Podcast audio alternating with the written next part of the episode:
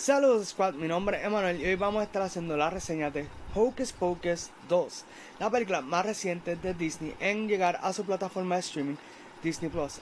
Esta película es dirigida por Anne Fletcher, que ella también es coreógrafa, y sus películas más notables hasta la fecha lo han sido Step Up, 27 Dresses y The Proposal. Así que más o menos tenemos un buen bagaje ahí de que ella ha podido hacer como directora para poder pues hablar sobre cómo pues trabajó esta película de Hocus Pocus 2. También junto a ella está la guionista Jen D'Angelo, que es mejor conocida por su trabajo en la serie Workaholics. La primera película, Hocus Pocus, fue dirigida por el director Kenny Ortega, mejor conocido por las películas de High School Musical, además de Hocus Pocus. Y entonces, pues, eh, la película salió en el 1993 y pues yo nací exactamente un año después. Y me acuerdo durante toda mi infancia haber visto cada año Hocus Pocus y era algo súper genial, me encantaba la película, eh, los personajes eran bien locos, era algo sumamente nice.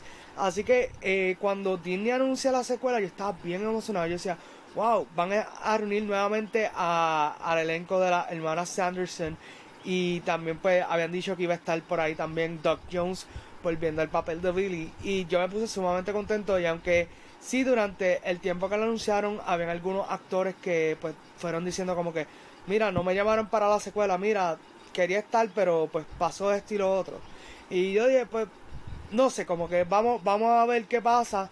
Sale el trailer tuvo lo más nice pero entonces llegamos al día del estreno. Llegamos oficialmente al día que estrena la película en la plataforma y pues yo digo, vamos a ver esta película, a ver qué tal. La película como tal, pues, eh, se sitúa aproximadamente ya casi 30 años del original. Y pues eh, está cool que hayan tomado en cuenta el tiempo que pasó entre la primera y la nueva. Cuando lo hacen, por ejemplo, con It, eh, cuando lo hacen con otras películas más, que, que son así como quien dice, películas que son cada cierto tiempo, pues eso está súper cool. La, trama de la película como tal es que después de casi 30 años, estas muchachas eh, que estudian en high school, Becca, Izzy y Cassie, pues a través de un conjuro que hacen, eh, vuelven a la vida de la hermana Sanderson eh, usando una vela llamada Black Flame. Y ahí pues las hermanas regresan con sed de venganza y para, como quien dice, volver a reinar dentro de, de lo que viene siendo el mundo actual ahora. Eh, so, hasta ahí va bien la trama, o sea, en papel suena súper bien. Cabe destacar que al principio de la película hacen algo que yo no quería ver, van para atrás al 1653 y con eso pues vamos a estar hablando un poquito más adelante porque no me gustó tanto esa, esa parte. Así que en cuanto a las cosas que sí me gustaron de la película, son muy pocas, lo, digo desde ahora. Eh, yo de verdad estaba emocionado por Lucas Pocus 2, pensaba que iba a ser eh, la película de la temporada, que me iba a disfrutar un montón, pero no fue así.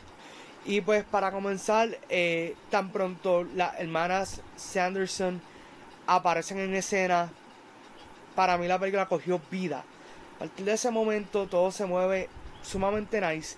Y entonces, eh, en específico me gustó mucho a Sarah, que sí, Sarah Jessica Parker hace de Sarah Sanderson. Y ese personaje estuvo sumamente genial. A mí me gustó mucho ella en la primera porque era un personaje así como media, media loquita y como que bien efusiva y eh, era como quien dice eh, el The Life of the Party. Y aquí no deja de ser la excepción. Ella, de verdad, Sarah Jessica Parker tiene muchas escenas donde se le nota que está súper contenta, pompeada, brincando, aquí, ajá. Y estaba genial, eso me gustó. También no descarta a las otras hermanas, lucieron súper bien, pero Sarah Jessica Parker es la MVP. So, continuando, yo les hablé que eh, la película comienza en el 1653, muchos años antes de la primera. Y pues nos hablan un poquito de la vida de las hermanas cuando son pequeñas. Y pues aunque sí las muchachas actuaron bien, las, actrices que escogieron para esos roles les quedó brutal. Pero tengo que destacar a Taylor Henderson, que ella es quien interpreta a John Winifred. O sea, hace de Winifred cuando pequeña. Eh, ella se vivió el papel bien carismática, bien efusiva. eh, fue una chispa bien genial.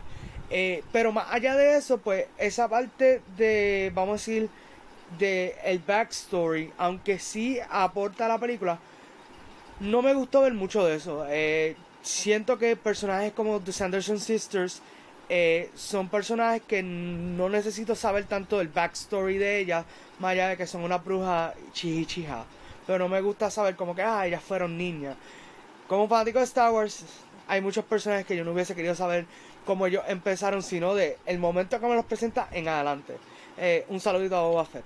Nada, eh, así que volviendo a las hermanas, ellas tienen dos canciones dentro de la película. Eh, mira, hablando claro, son dos canciones que para mí estuvieron ok.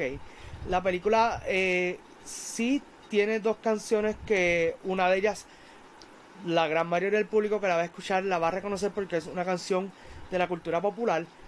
Pero sentí que estaban tratando de replicar el efecto de thriller. Todos sabemos que Thriller es el video de Michael Jackson, donde están bailando todos como zombies. Y eso lo han tratado de replicar en muchas películas y en otros videos. Para mí, siento que ese efecto nunca ha funcionado, pero siempre lo intentan. No sé, eh, tal vez les guste, tal vez no, no sé.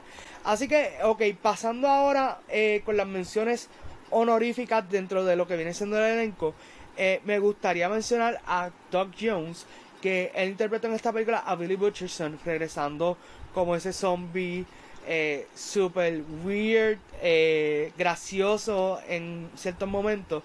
Me gustó cómo se veía. Doug Jones me encanta como actor. más recientemente lo vimos en The Shape of Water. El tipo es otra cosa. Y también quiero resaltar a Sam Richardson, que en la película interpreta a, a Gilbert. Pero yo lo conozco a él de la serie Beat.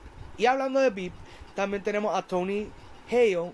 Y para mí él tiene un timing de comedia genial. Un gran actor. Mayormente lo va a encontrar haciendo papeles cómicos. Pero como que en esta película tiene dos roles. Pero para mí no.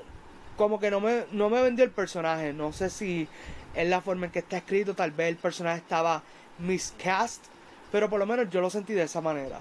Así que pasando un poco más a lo que es la producción, aquí es donde realmente pues me duele porque la producción se ve espectacular. O sea, la película tiene muchas imágenes sorprendentes, tiene eh, ciertos momentos que tú los podrías enmarcar, se ven genial.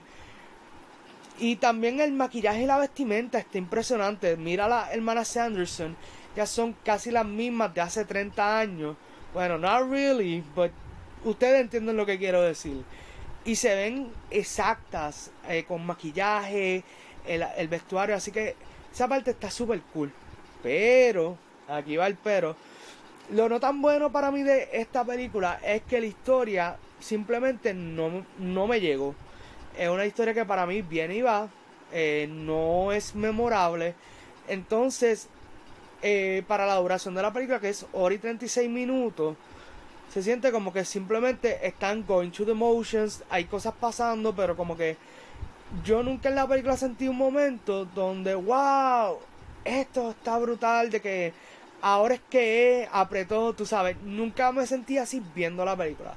Así que desde ese punto de vista, pues, eh, realmente los personajes no pueden lucir más allá de los clásicos, los nuevos personajes que son estas muchachas de high school, no lucen porque entonces tampoco tienen un buen desarrollo con sus personajes. Es algo que he visto mucho desde, vamos a decir más o menos 2015 para acá, que tratan de revivir una franquicia y de momento presentan nuevos personajes eh, y como que simplemente no conectan. Lo vimos en Star Wars, lo vimos en Mortal Kombat, lo vimos en Jurassic World. O sea, y es algo que es triste porque son franquicias buenas, pero que eh, cuando uno va a ver estos proyectos, uno quiere emocionarse, uno quiere que sean buenos, pero simplemente no dan el grado y entonces uno como que se siente como que wow, prefería mejor no haber visto esto, por lo menos ese es mi sentimiento con Hocus Pocus hubiese preferido tal vez quedarme solamente con la primera y decir wow, qué genial está. La película realmente se basa mucho en lo que es la nostalgia. Por eso los momentos más chéveres de la película son los momentos que están conectados con la primera película. Eh, pero más allá de eso, pues la película tiene lo que le pasa a muchas películas modernas, que se ven súper bien, tienen un buen look, pero entonces no hay una esencia de la historia original que habían trabajado, tú sabes. Y para mí, Hocus Pocus 2, a pesar de que se podría considerar uno de los mejores proyectos originales, o sea, como película original de Disney Plus, para mí me recordó demasiado a las películas de Disney Channel, pero no las de mi generación. Me explico. Eh, pues sí, yo soy de la generación de High School Musical y entonces siento que ya como tal Hocus Pocus 2 cae en la cepa más reciente que es con las películas de zombies y otras películas así que, que son una temática bien distinta a, con el que yo me crié. Y pues siento que Hocus Pocus 2 es ese feeling. Una película Disney Channel que se ve súper bien, pero tiene el mismo estilo, los mismos tipos de chistes. Eh, aunque de verdad hay muchas películas de Disney Channel que tienen mejor historia que Hocus Pocus 2. Hablando sobre la escena que hay entre créditos. Yo cuando la vi, mi única reacción fue esta. Así que eh, vamos a pasar con lo que viene siendo la puntuación de Hocus Pocus 2. Y yo le daría un 6.5 de 10. una película que me hubiese gustado eh, disfrutar de principio a fin. Los pocos momentos que disfruto son bien efímeros, son bien rápidos. Y era una película que casi me tenía like searching on the on the phone y mirando la pantalla de vez en cuando a ver qué pasaba. Y creo que eso no debería pasar. Sí, se ha creado un mito de que las películas para streaming son películas malas. Y yo quiero diferir de eso. Yo quiero diferir desde el punto de vista de que se pueden hacer buenas películas para streaming. El problema es que tú no puedes simplemente decir vamos a hacer una película, sea a propósito o no, que salga mala y entonces tirarla streaming. Porque la audiencia también se merece algo bueno. Me gustaría que las películas de streaming también sean buenas. Y memorables sobre todo, memorables por favor y entretenidas. Eh, pero nada, si te gustó este video, dale like, comenta, comparte este video, suscríbete al canal, dale a la campanita y nos veremos en otro video de Movie Squad. ¡Wop!